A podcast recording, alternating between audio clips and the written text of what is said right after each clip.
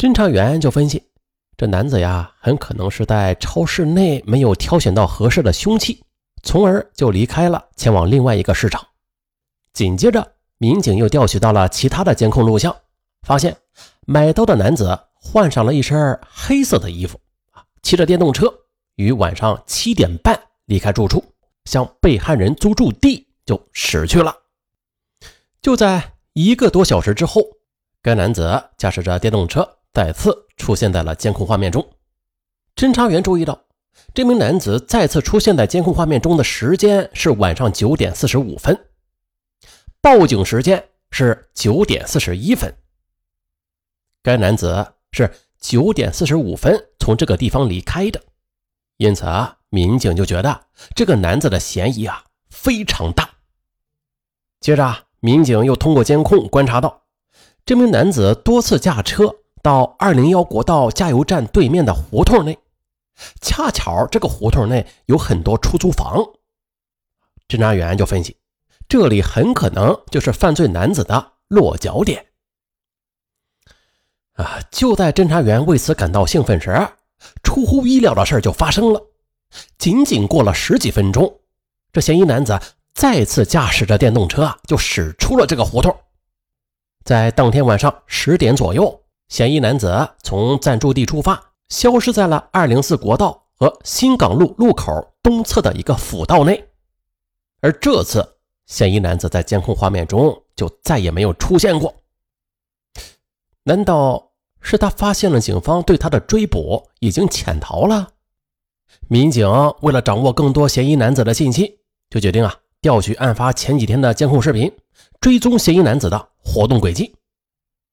又经过查看了上百个监控探头之后，民警终于在监控画面中啊发现了嫌疑男子的身影。这名男子是反复啊出现在另外一个地点，那是位于江苏太仓的一片老城区。民警分析，这里很有可能就是犯罪嫌疑人上班的地方，并且从监控画面中也可以看出来，在案发后的第二天，嫌疑男子就再也没有回到过二零四国道加油站对面的胡同里。由此，民警就决定了立刻对该胡同进行排查。为了不打草惊蛇，民警先对出租屋的房东进行了秘密走访。一条线索啊，很快就反映了上来。据房东反映，在五号出租房里边有一个小伙子，在前两天刚刚离开，这年龄大约是在二十岁左右，自称是云南人。同时，房东还告诉侦查员说，这名男子的作息时间非常规律，每天是按点上班，按时回家。啊因为这个区域分布着几个厂区，房东就认为这个租户他应该是有稳定工作的。然而啊，当侦查员向房东索要该租户男子的身份信息时，房东却面露难色。房东对此是一概不知，他只知道是一个年轻的小伙子，二十来岁了，身高在一米七五左右，这体型啊比较壮实，但是。他不知道这个男子的姓名啊，又来自何方啊，在哪里工作啥的。由于嫌疑男子租住的地方是位于太仓市城乡结合部，大部分是属于拆迁房，租住的人员就相对的复杂，房东也没有按照有关规定去登记嫌疑男子的身份信息，这就给民警的侦破工作带来了不少的难度。民警决定再次调取监控视频，扩大。调取范围，民警再次对嫌疑男子的轨迹进行了分析。通过监控发现，嫌疑男子在案发之前连续两天的上午都是消失在了二零四国道新港路路口的红绿灯的地方。因为那里没有监控，正好发现啊，他是从国道的辅道进入的，而那边刚好有一片厂区，有砂石厂和。印染厂等一些大型的厂区，那么就分析啊，嫌疑男子应该就在厂区内工作。民警立刻对厂区内进行了秘密调查，一方面又在厂区内部去寻找犯罪嫌疑人所驾驶的电动车，另一方面通过厂区的几个监控，对犯罪嫌疑人进行查找。随后，案情有了重大突破。民警发现，九月二十一号晚上十点零五分左右，有一个男子啊，包括他所骑的电瓶车以及体貌特征，都与之前警方发现的那个到案发现场的嫌疑男子相吻合。经过厂区的监控，民警发现之后，这男子就再也没有离开过这个厂家。难道这嫌疑男子在作案之后根本就没有离开过太仓吗？而是一直藏匿在自己工作的厂区？侦查员立刻就找到了这家工厂相关的负责人，让其辨认监控录像中这嫌疑男子的身份。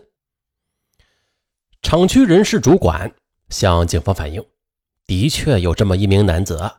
据了解，监控录像中的嫌疑男子与某厂区的职工严某非常相像。严某现年二十岁，云南人。为了不打草惊蛇，侦查员呢，首先是在厂区内秘密排查了严某所驾驶的电动车，从而进一步确定是否就是监控画面中的那个犯罪嫌疑人。民警发现，有一辆电瓶车的样式啊。与嫌疑男子所骑的电瓶车那是较吻合的。民警分析，他既然把电瓶车放在了这里，那么他人应该是没有离开的。得到这一消息之后，民警就立刻封锁了某厂区的各个出入口。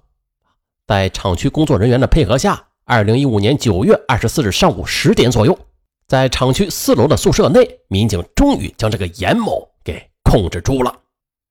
要说这严某为何杀了张某，这事儿啊，还真不是什么大事儿不是什么夺妻杀父之仇，他仅仅就是为了一块手机。到案之后，严某对自己的犯罪事实供认不讳。啊，据严某交代，自己与被害人张某的关系原本是非常好的啊，非常密切。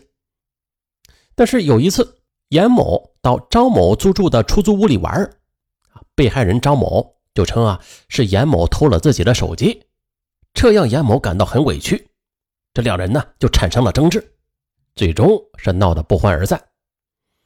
在二零一五年九月二十号五六点左右，犯罪嫌疑人严某他下定决心要报复张某，于是，在太仓某菜市场就购买了一把刀具，并且在九月二十一号的晚上到达了张某家的附近。司机啊，进行报复。一个半小时之后，严某看到张某和女友回到出租屋内，于是严某就轻易的敲开了房门，向着毫无防备的昔日好友张某就举起了砍刀，导致张某当场死亡。啊，就这样呢，严某的落网让这起入室杀人案最终得以告破。那对于被害人张某的女友。在案发现场，之所以没有记清这严某的样子，只是因为他当时啊，确实是被吓傻了。当时是这一刀啊，砍在了脖颈处，动脉上，这还了得呀？这血啊这么一喷溅，张某的女友的大脑就瞬间一片空白，没有被吓晕过去，那就是好的了。一直到警方赶到之后，把他给唤醒，应该说啊，当时还没唤醒呢。回到警局之后，才才缓过来，但是那时候。他是什么也记不起来了。再说这犯罪嫌疑人严某啊，他是因为性格内向、孤僻，就导致他陷入因为误解而产生的仇恨中了。大家试想一下啊，这谁从小到大没有被人误解过呀？啊，因为一个误解，就以这种极端的方式去解决问题，傻不傻呀？好了，等待他的将是法律的严惩。哎，这话特别官方是吧？好了，就这样，我是尚文，咱们下期再见。